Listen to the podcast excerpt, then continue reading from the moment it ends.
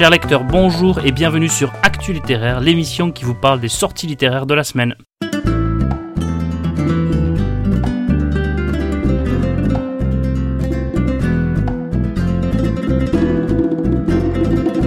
Et comme chaque semaine, vous le savez, je vais vous parler dans un premier temps des sorties littéraires, que ce soit des sorties essais et histoires, euh, manga et bande dessinée, puis après romans. Ensuite, je vous parler moi de mes lectures qui sont en cours et puis enfin une citation pour terminer comme vous en avez l'habitude maintenant.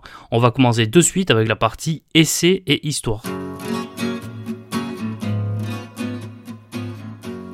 Oui, on recommence avec euh, les essais et l'histoire. La semaine dernière, on avait un peu inversé pour bousculer les habitudes. Et on reprend le début avec histoire et on commence de suite avec un essai de Marion Poufari qui sort aux presses universitaires du Septentrion un ouvrage qui s'intitule Robespierre, monstre ou héros. Euh, la légende noire de Robespierre, arageois de naissance, et puis on salue euh, à ce titre tous les arageois et toutes les arageoises qui nous écoutent. J'ai toujours rêvé de dire ça, je sais pas pourquoi. Bref, il y a une double légende qui est à la fois la légende noire de Robespierre et la légende dorée, et euh, l'autrice explique que c'est ce schéma de double légende qui fait que Robespierre reste encore au cœur des débats mémoriels sur notre héritage républicain et sur la mémoire liée à la Révolution française. Donc encore un essai sur Robespierre, le dernier que j'ai lu était de Marcel Gaucher, à voir si celui-ci euh, est à la hauteur et s'il est de qualité. Un autre ouvrage historique, un ouvrage de Laurent Vidal, qui dirige euh, une collection d'essais qui s'intitule Ville et Histoire au Brésil, aux presses universitaires de Rennes. Euh, c'est un recueil d'essais sur l'histoire du Brésil, mais qui a la particularité de reposer sur un double pari. D'abord faire de la ville le personnage principal de cette histoire, et puis du rythme, le moteur de l'invention ou de l'articulation des espaces et des sociétés. Donc un ouvrage presque autant géographique que historique, donc peut-être qu'il pourra rapprocher à la fois les amateurs des géographies et d'histoire. Je ne sais pas si vous c'était pareil au collège, mais dès que le professeur annonçait bon allez cette semaine on va faire géographie, euh, tout le monde râlait euh, et moi le premier. Prochain essai, euh, il s'intitule Mustafa Kemal invente la Turquie moderne entre 1919 et 1924. Il est écrit par le spécialiste spécialiste euh, historien euh, Paul Dumont de la Turquie aux éditions Archipoche. Donc dans cet ouvrage, Paul Dumont retrace l'histoire de la Turquie de la Première Guerre mondiale aux premières réformes d'Atatürk dans un livre synthétique et accessible à tous selon euh, l'éditeur. Prochain essai très intéressant, il est écrit par Inès de Kertanguy aux presses de la Cité, il s'intitule Princesse Alice de Battenberg, le tragique destin de la mère du prince Philippe. L'essai a l'air très intéressant. Je vais vous lire alors exceptionnellement vraiment tout le résumé qui est présenté par euh, l'éditeur, donc des presses de la cité, parce que je trouve que le résumé donne très envie d'aller lire l'ouvrage. Allez, je vous le lis en entier, c'est un peu long, mais vous allez voir, vous allez comprendre pourquoi euh, je disais cela. Arrière petite fille de la reine Victoria, Alice de Battenberg a grandi entre l'Allemagne et l'Angleterre. La jeune fille, malentendante de naissance, se marie en 1903 avec Andreas de Grèce et de Danemark, avec qui elle aura cinq enfants, dont Philippe, futur duc La Première Guerre mondiale puis la guerre gréco-turque conduisent la Grèce au chaos. Chassée de son pays, une partie de la famille s'installe en France. Les deux aînés sont confiés à leur grand-mère en Angleterre. Le couple se déchire. Alice tombe dans une profonde dépression. Diagnostiquée à tort schizophrène, elle est internée de force par sa mère et son mari. À son grand désespoir, elle ne verra pas son fils grandir et n'assistera pas aux noces de ses filles. À sa sortie de clinique, elle prend ses distances, s'installe en Allemagne où elle dénonce la montée du nazisme. Au début de la Seconde Guerre mondiale, elle rejoint la Grèce pour secourir les plus démunis et cache chez elle une famille juive. Le 20 novembre 1947, Alice assiste au mariage de son fils avec la future reine Elisabeth. De retour en Grèce, elle fonde un couvent et revêt l'habit de nonne.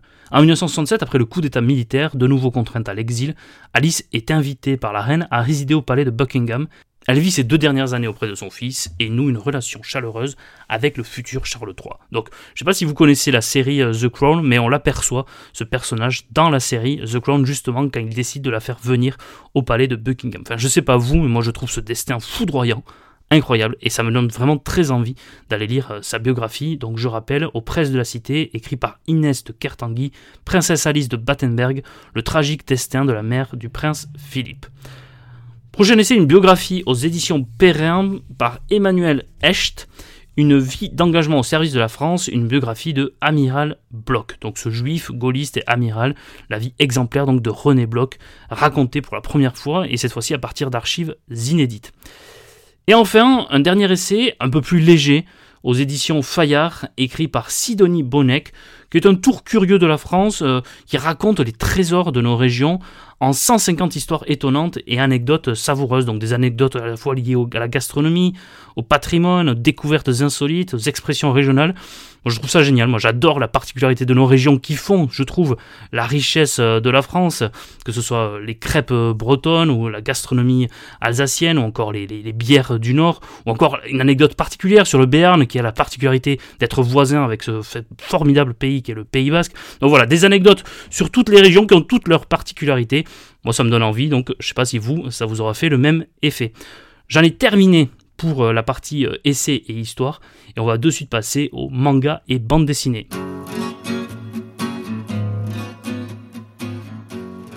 Et on va commencer par deux bandes dessinées euh, qui sont des suites de séries déjà entamées. La première est la série Molière, écrite par Delmas et Gerassi. Ce troisième tome, qui raconte la vie de Molière Jean-Baptiste Poquelin, troisième tome qui s'intitule Survivre à Jean-Baptiste. Donc c'est une BD, comme je le dis, hein, de Vincent Delmas et ce Sergio Gerassi. Et c'est écrit et c'est publié chez Glénat. Et puis autre série en cours qui continue, la série très connue, avec un énorme succès qui s'appelle Les Cinq Terres. C'est une histoire animalière d'inspiration médiévale qui met en scène différentes espèces réparties en cinq continents de ce monde. Et là, on en est au tome 10, Réapprendre la peur, une bande dessinée chez Delcourt de Leveline et Jérôme Le Reculé. Et puis après les bandes dessinées, deux mangas. Le premier manga s'intitule Bibliomania. C'est écrit par Marshiro et Orval et c'est édité par les éditions Mangetsu. Euh, c'est une sorte de réinterprétation euh, du célèbre conte Alice au pays des merveilles de Lewis Carroll à travers son héroïne et ses personnages fantasmagoriques. Euh, c'est un one-shot, hein, donc il n'y aura pas de suite, hein, c'est juste un tome qu'il y aura, avec à la fois un peu de dark fantasy et de science-fiction. Euh, comment dire? C'est Alice qui se réveille dans la chambre 431 d'un étrange miroir dont le majordome revêt les allures d'un mystérieux serpent. Euh, celui-ci essaie de l'en dissuader, mais elle, décide de franchir le seuil afin de remonter chambre après chambre jusqu'à la porte zéro, euh, celle qui lui permettra de rejoindre donc le monde extérieur. Mais cette sortie aura un prix évidemment et chaque nouvelle chambre la plongera plus profondément encore dans les méandres de l'âme humaine, ça la transformera petit à petit et elle en est qu'à la chambre 431. Donc vous voyez, le chemin semble long. Donc Bibliomania chez Mangetsu. Et puis surtout, voilà, le grand manga qui paraît cette semaine, c'est le tome 3 à l'édition Prestige de chez Delcourt de Phoenix, l'oiseau de feu de Osamu Tezuka. Osamu Tezuka qui est le dieu du manga, décédé après nous avoir laissé tant et tant de chefs-d'œuvre du manga, qui est pour moi le plus grand mangaka de tous les temps. Et les éditions Delcourt on l'a attendu longtemps, hein. longtemps ça nous a été annoncé, et puis reculé, puis repoussé encore une fois, plusieurs années même. Enfin Phoenix reparé depuis à peu près un an. Donc là on a le tome 3 qui sort, donc cette semaine, le tome 3 de Phoenix, l'oiseau de feu. Voilà pour la partie bande dessinée et manga. On va passer maintenant pour conclure les sorties de la semaine à la partie roman.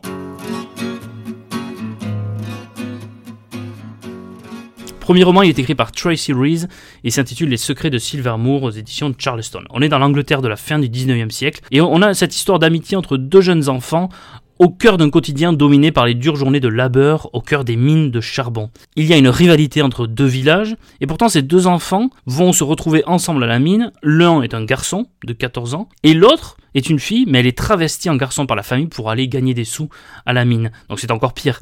Ils décident les deux de s'échapper, de traverser la campagne pour aller rejoindre Silvermoor pour supplier la famille qui vit de leur venir en aide. Prochain roman, ça s'appelle Tsunami et c'est écrit par Marc Duguin, donc le retour de Marc Duguin, le romancier euh, qui a écrit notamment La Chambre des officiers ou une trilogie liée à la politique. Là, c'est de nouveau un roman sur la politique. C'est édité par Albert Michel et c'est un roman sur l'univers à la fois feutré et violent de l'Élysée. Prochain roman, écrit par Val McDermid, ça s'appelle Ombre et Lumière, et c'est édité chez Flammarion. Euh, en fait, un matin, des pêcheurs écossais remontent un corps dans leur filet, et c'est James Old, alias Paul Allard. On avait perdu sa trace depuis 10 ans. Euh, il avait intégré la Légion d'honneur, il avait adopté une identité française, pour fuir quoi? On ne sait pas exactement. Lors de l'enquête, on va découvrir des liens avec le monde de l'art contemporain auquel Paul s'était intéressé après avoir découvert la liaison de son frère pour des disparus avec un célèbre artiste.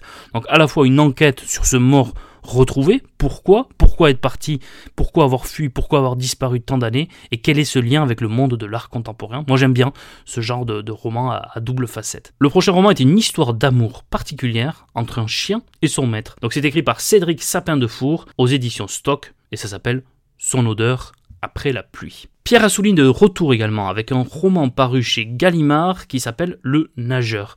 Et Le Nageur, ça a l'air vraiment génial. Moi, je crois que c'est mon coup de cœur parmi tous ceux que j'ai pu euh, trouver euh, pour cette euh, émission des, sorties littéraires. C'est celui, je crois, peut-être qui m'intéresse le plus. ça raconte le destin exceptionnel d'Afren Nakash. vous savez, ce nageur né à Constantine, champion de France, champion d'Europe.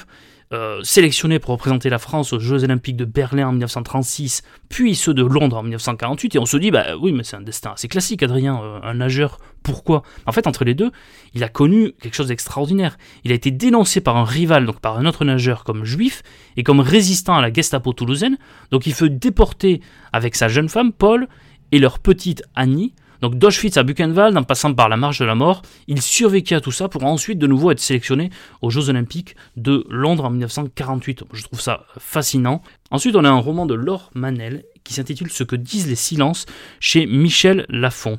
À la mort de son père, Adèle découvre chez son père des lettres qui lui révèlent en fait l'existence d'un secret autour de la mort de sa mère, alors qu'elle, elle, n'avait que 4 ans. Elle a envie de découvrir la vérité, elle a envie de comprendre quel est ce secret, donc elle décide de retourner sur l'île qu'elle avait quittée, sur laquelle elle était née, l'île de Ouessant, en Bretagne. C'est une double enquête qui lui permettra à la fois de retrouver des traces de son passé, de retrouver les mystères autour de la mort de sa mère, et puis peut-être de renouer un lien avec cette île qu'elle avait quittée.